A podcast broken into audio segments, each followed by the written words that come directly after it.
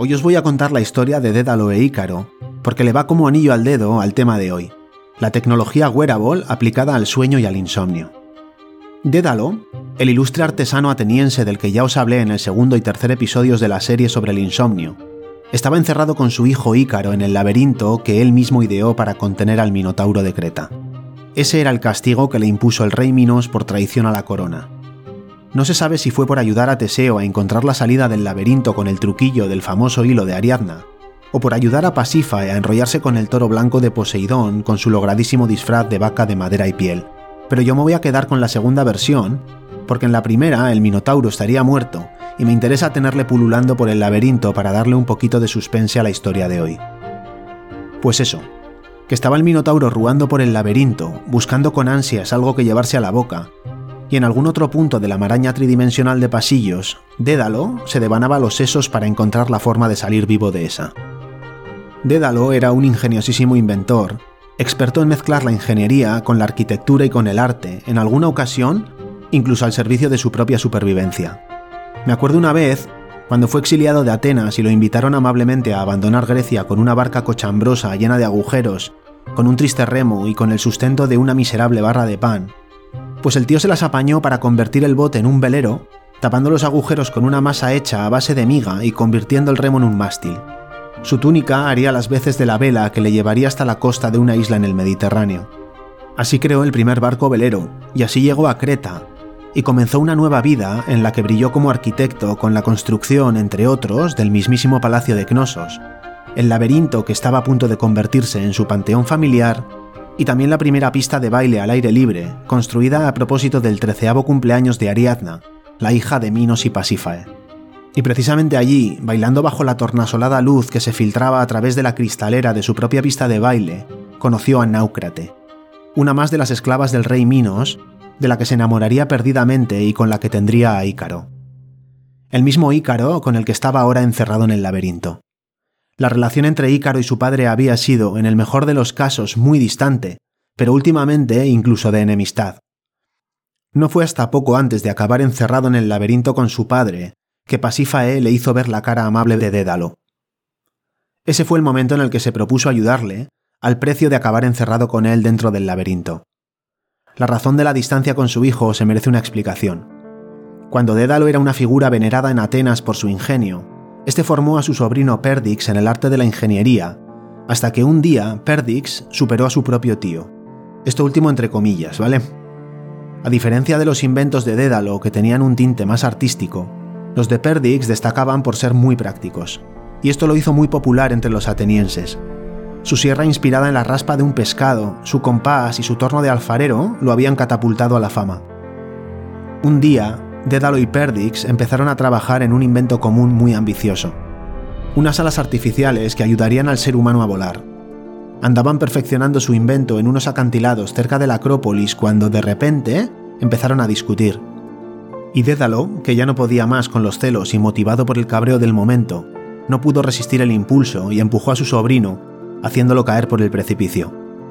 Casualidad, Atenea estaba de visita en su templo, el Partenón, y ésta se percató del incidente y actuó inmediatamente antes de que Perdix se estampara contra el suelo, convirtiéndolo en un ave. De un dios uno esperaría algo como un águila o algo un poquito más solemne, pero no sé si fue por las prisas o porque se lió con el nombre del chaval que el ave resultó ser al final una perdiz. En cualquier caso, suficiente para que Perdix pudiera empezar a batir sus alas y salvarse de morir estampado contra el suelo. Este incidente que le costó un juicio y el exilio de Grecia a Dédalo, sería el motivo de la distancia con su hijo. Dédalo no quería que su hijo aprendiera hasta el punto de superarle y volver a experimentar el mismo sentimiento de envidia insana que un día sacó lo peor de él. El resultado, una esposa muerta en el parto y una relación de mierda con su hijo, que solo se arregló una vez estaban los dos a punto de ser engullidos por el Minotauro, un poquito tarde. Pero Dédalo, que tenía la gran virtud de venirse arriba con su creatividad en las situaciones más difíciles, tuvo otro de sus momentos eureka. Ícaro, dijo Dédalo, empieza a recoger los huesos y las plumas de las palomas y aves que te encuentres y tráeme las velas que iluminan los pasillos. Yo voy a intentar sacar algo de hilo y cuerda de nuestros harapos. Vas a flipar con tu viejo, chaval. Y así fue. Ícaro se dedicó a recoger lo que le había encargado su padre mientras jugaba al escondite con el Minotauro. Y mientras tanto, Dédalo sacaba unos cuantos metros de cuerda y empezó a juntar huesos, plumas, hilos y cera hasta que se improvisó dos pares de alas alucinantes. El antiguo invento en el que trabajó con su sobrino y que de hecho le salvó la vida, las dichosas alas. Dédalo se puso las alas y empezó a batirlas, super ergonómicas. Ícaro, ponte las alas y haz lo mismo que hago yo. Los rugidos del Minotauro se oían ya muy cerca y eran indistinguibles de los ruidos que le hacían las tripas por el hambre. Ícaro y Dédalo estaban acojonados. Si el invento no funcionaba, pasarían a la historia como primer y segundo plato del Minotauro. Empezaron a batir las alas con determinación y... ¡Funciona! ¡Ícaro, funciona! Por fin estaban a salvo. Primero el laberinto y después Creta se hacían cada vez más pequeños bajo sus pies. Ahora escucha, Ícaro, dijo Dédalo. Tienes que hacerme caso. No vueles muy cerca del agua, porque si se te mojan las alas pesarían demasiado y te zampará el Mediterráneo. Y por el contrario, si vuelas muy alto y muy cerca del sol, la cera de las alas se derretirá y caerás al mar para ser devorado por el Mediterráneo. Pero en este caso a la plancha. Y así dejaron atrás Creta en un emotivo vuelo que les salvó del laberinto del Minotauro. Y como ya sabéis, el laberinto del Minotauro para nosotros es el insomnio. Me intriga muchísimo el insomnio.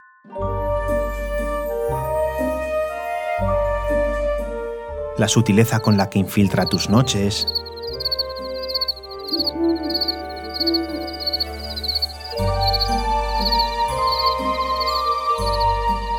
La violencia con la que arruina tus días.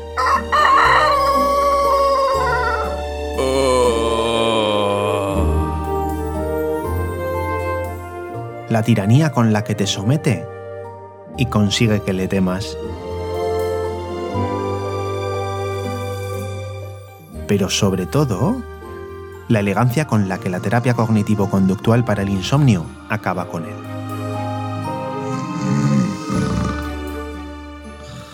Quédate y te lo cuento.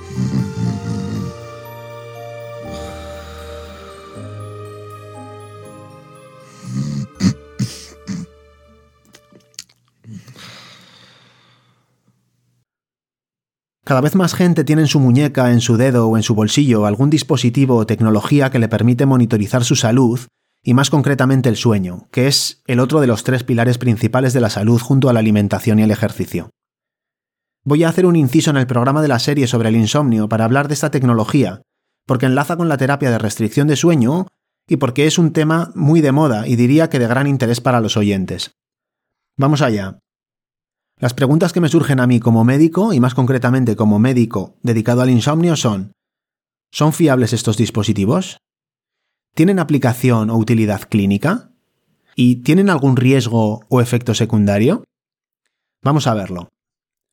El patrón de referencia para medir la cantidad, la calidad y la arquitectura del sueño es la polisomnografía.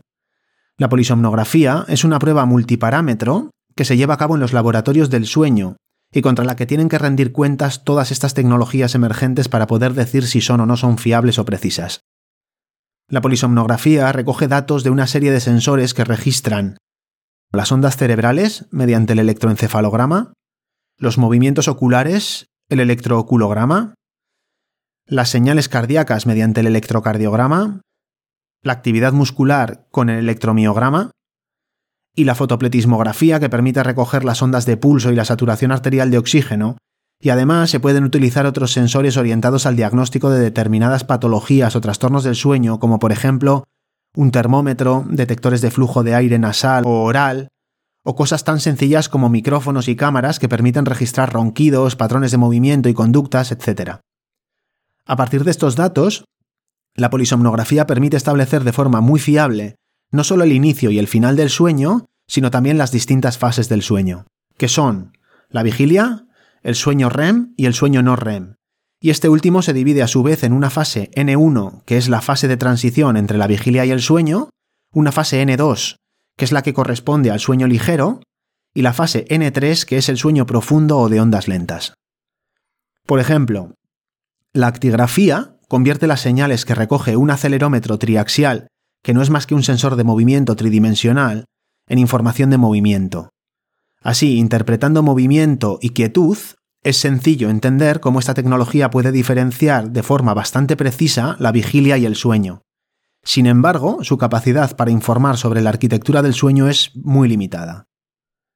La electroculografía lo que hace es registrar el movimiento de los ojos, que es muy útil para identificar la fase del sueño REM, cuyas siglas en inglés se refieren a los movimientos oculares rápidos que tienen lugar durante este periodo del sueño, del inglés Rapid Eye Movement.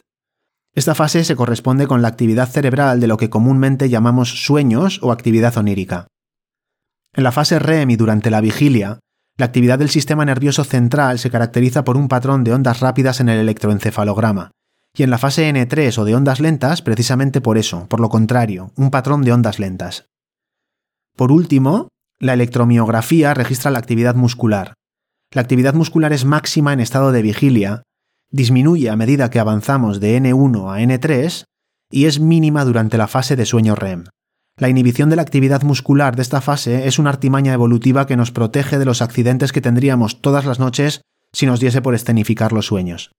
Así, la polisomnografía integra todos estos datos para informar sobre la arquitectura precisa del sueño, y esto lo convierte en el gold standard o la prueba de referencia. Sin embargo, los dispositivos wearables como los relojes, pulseras, anillos inteligentes y su software y aplicaciones móviles no disponen de la posibilidad de registrar la actividad cerebral, la actividad muscular ni los movimientos oculares, y se valen de otro tipo de sensores de señales fisiológicas que buscan aproximarse a la fisiología del sueño, de la vigilia y de sus fases para hacer una inferencia de lo que registra la polisomnografía. ¿Y esto por qué? Pues porque además de por la actividad muscular, cerebral y los movimientos oculares, cada fase difiere del resto de las fases del sueño, o bien en la respuesta respiratoria o en la actividad del sistema nervioso autónomo o en el movimiento corporal. Y esto sí que lo pueden registrar estos dispositivos. Al final, la tecnología que utilizan es fundamentalmente la información de la actigrafía, o sea, información de movimiento, y de la fotopletismografía, y adicionalmente pueden utilizar otros sensores como la temperatura, micrófonos, pero lo fundamental son la actigrafía y la fotopletismografía. Vamos a destriparlos. La actigrafía es una tecnología que se lleva utilizando en los laboratorios de sueño durante más de 20 años. Ya hemos dicho que lo que hace fundamentalmente es discriminar sueño y vigilia en función del movimiento de una extremidad, pero que tiene poca capacidad para discriminar las fases de sueño. Cuando se compara con los diarios de sueño de los que hablábamos en el cuarto episodio sobre la restricción de sueño, resultan más precisos que los diarios definiendo los periodos de sueño y vigilia, y se aproximan más a las estimaciones obtenidas a partir de la polisomnografía. Los pacientes insomnes muchas veces creen dormir menos de lo que duermen en realidad y sobreestiman el tiempo que pasan despiertos en la cama, porque la intensa activación que subyace a muchos casos de insomnio mantiene a los sujetos alerta cuando duermen y les da una sensación de falsa vigilia que es en realidad un sueño ligero. Esto se conoce como insomnio paradójico. En estos casos, la actigrafía puede servir como herramienta accesoria al diario del sueño para contrastar lo percibido por el paciente y ajustar la ventana de tiempo autorizada para dormir en la terapia de restricción del sueño. Y al mismo tiempo, para enviar un mensaje de tranquilidad al sujeto con respecto a su propio sueño, algo que de hecho puede favorecer el descanso en los pacientes con insomnio paradójico. La Academia Americana de Medicina del Sueño, en su guía de práctica clínica sobre el uso de la actigrafía para la evaluación de los trastornos del sueño y trastornos circadianos del ritmo sueño-vigilia, reconocen que, aunque no es una herramienta imprescindible en el diagnóstico del insomnio, sí que puede ser una herramienta útil en el manejo de los pacientes con insomnio cuando la estimación objetiva de los bloques de sueño y vigilia se considera de ayuda o precisa.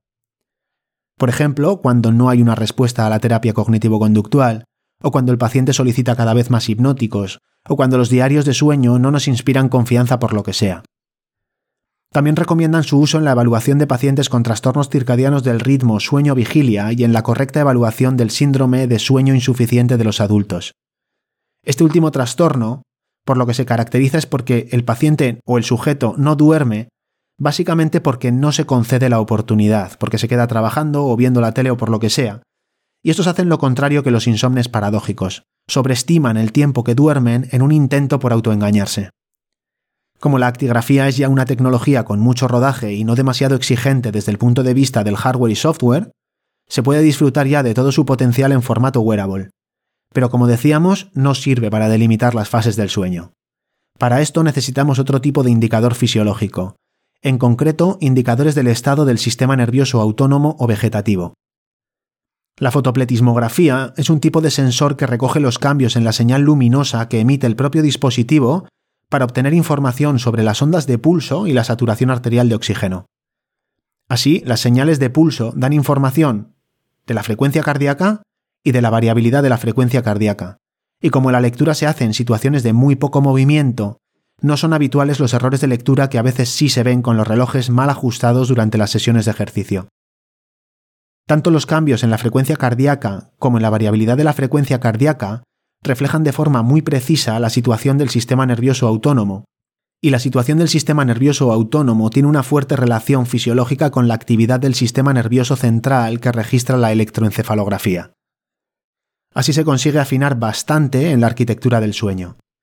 De hecho, la incorporación de la variabilidad de la frecuencia cardíaca impone el mayor salto en la precisión de la estimación de las fases del sueño con estos aparatos, porque la información que nos da se aproxima mucho a la situación del sistema nervioso central. Por ejemplo, durante el sueño no REM, la frecuencia cardíaca disminuye progresivamente, más cuanto más profundo es el sueño. Durante el sueño REM, por el contrario, la frecuencia cardíaca y la variabilidad de la frecuencia cardíaca aumentan.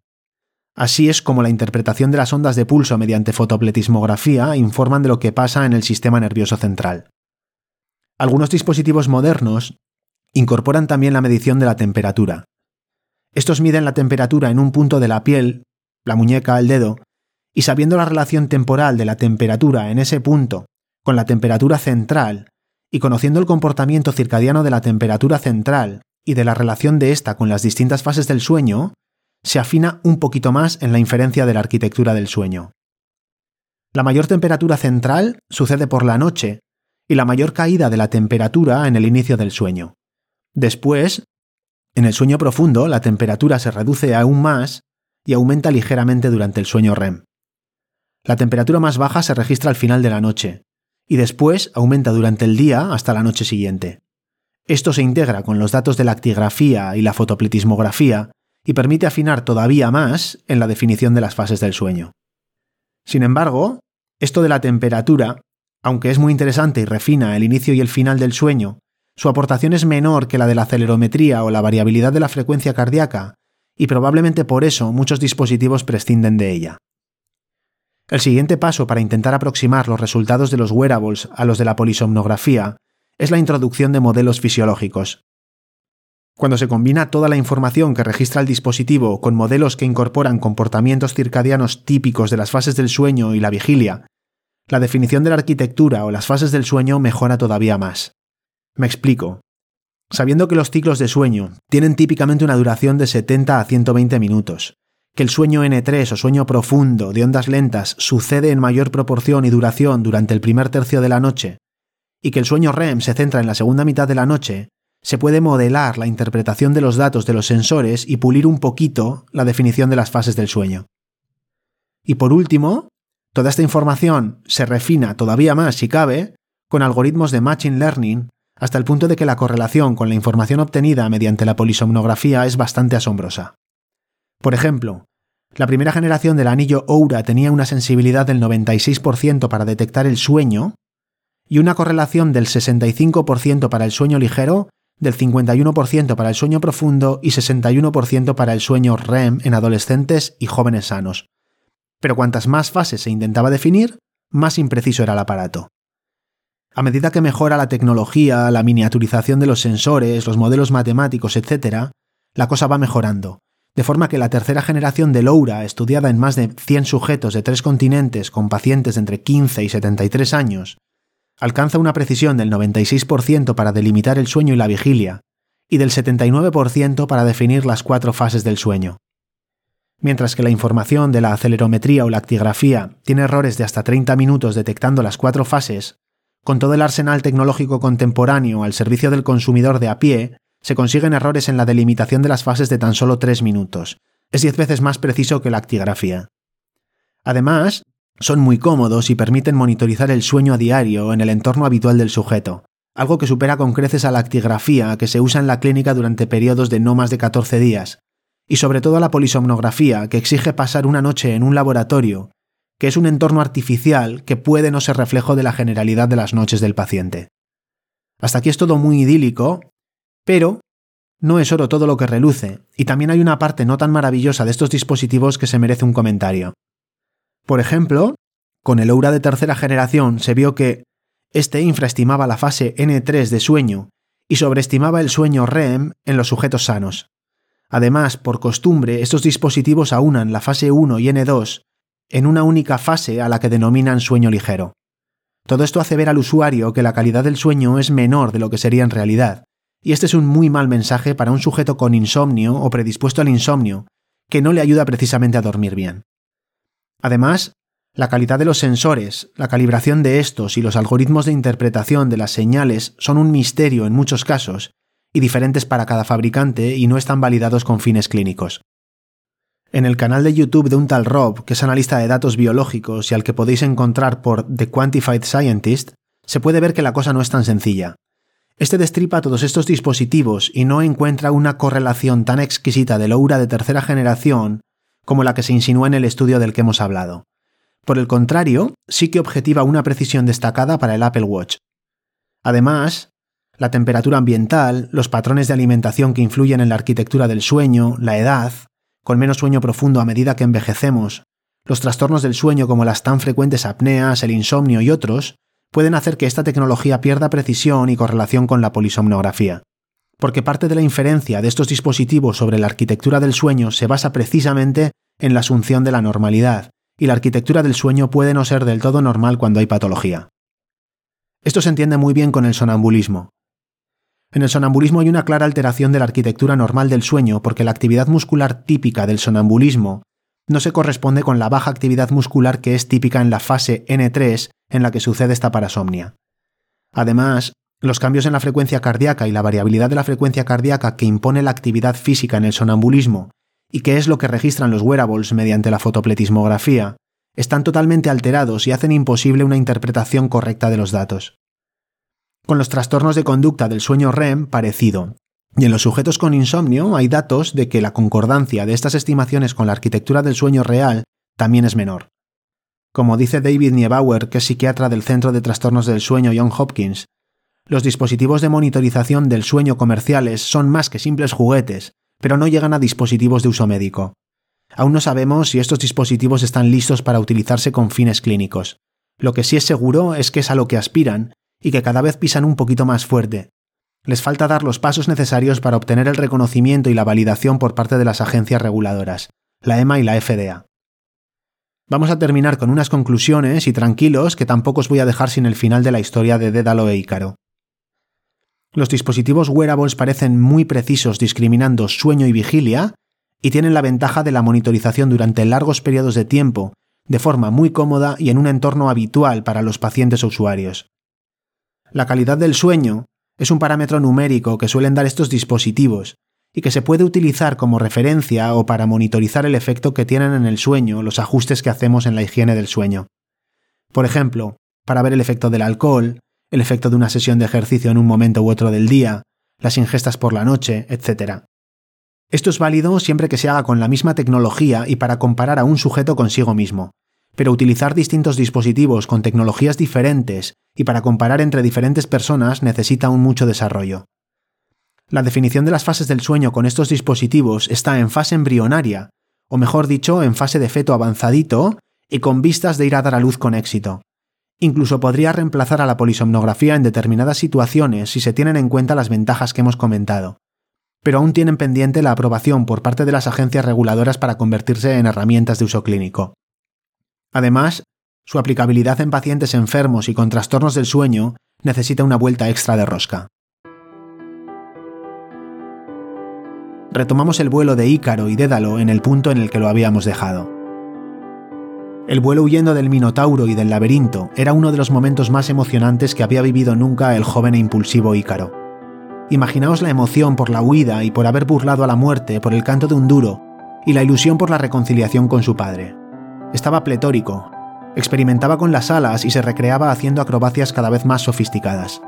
Era sencillamente flipante, y la verdad es que da mucha envidia.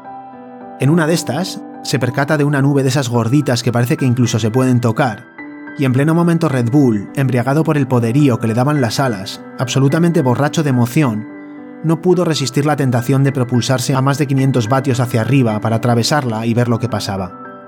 Sube, sube y se zambulle en la nube para asomar finalmente por encima de ella y encontrarse con Helios de sopetón. ¿Qué te ha dicho tu padre? Ups. De repente, algunas plumas empiezan a desprenderse de las alas. La cera ha cogido temperatura y se derrite por momentos. La expresión en la cara de Ícaro cambia al instante, por una bastante peor como no puede ser de otra manera. A esa cera le va a llevar un ratito volver a enfriarse. Por momentos, las alas empiezan a desintegrarse, las plumas se desprenden a pasos acelerados. Ícaro empieza el descenso huyendo de Helios, batiendo sus perjudicadas alas con fuerza, en un intento estéril por nadar en el aire. Al otro lado de la nube, bastante más abajo, su padre observa la escena desesperado. Ícaro no debía de haberse dejado llevar. Pero ya era muy tarde. Su recién recuperado hijo caía sin control girando sobre sí mismo y precipitándose inevitablemente cada vez más rápido. Eso es lo que pasa cuando usas una tecnología con fines demasiado ambiciosos. Las alas se habían construido con el propósito de escapar del laberinto, pero aún no estaban preparadas para las acrobacias y para volar a gran altitud. De la misma manera, los modernos wearables también pueden ayudar a los pacientes con insomnio, por ejemplo, despertando la conciencia de problema e incitando a los pacientes a comunicar los síntomas y a buscar un tratamiento, o incluso para tranquilizar al pseudoinsomne mostrándole que duerme más de lo que cree en realidad. También pueden ayudarnos en el tratamiento del insomnio, delimitando con precisión los bloques de sueño y vigilia, para cumplimentar el diario del sueño y monitorizar la respuesta al tratamiento. Cuando el hilo de Ariadna, el diario, no vale porque no es fiable, es el momento de sacar un viejo invento como la actigrafía refinada o las alas perfeccionadas para huir del laberinto del insomnio. Pero también hay que tener en cuenta que, aunque estos dispositivos en manos expertas y bien utilizados, como es el caso de Dédalo, pueden ser de ayuda, en manos inexpertas y mal utilizados podrían perfectamente empeorar el insomnio. Monitorizar el problema de sueño es uno más de los rituales que no hacen más que aumentar la preocupación cuando no se pone una solución certera al problema.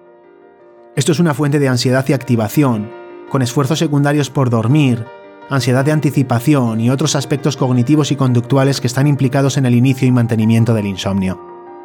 Este punto se entenderá mejor cuando hablemos de los sesgos cognitivos de la intención paradójica y de los esfuerzos por dormir. Pero ahora estamos en el momento en el que Ícaro se precipita irremediablemente y a toda hostia, alcanzando únicamente a cruzar una mirada de horror con su padre, que tendrá que valer como despedida, justo antes de estamparse en una roca en una playa de la costa de una isla que hoy conocemos con el nombre de Icaria. Si tienes un problema de insomnio y sientes que necesitas ayuda para solucionarlo, visita mi página web sigormadaria.com, despliega el menú y clica Tratamiento del insomnio. Ahí podrás conocernos a Ollane y a mí en un vídeo explicativo sobre la terapia cognitivo-conductual para el insomnio y conocer los detalles de nuestro programa. Y si te ha gustado el contenido o conoces a alguien que le pueda ayudar o interesar, no dudes en premiarlo y compartirlo. Saludos y nos vemos en el próximo episodio.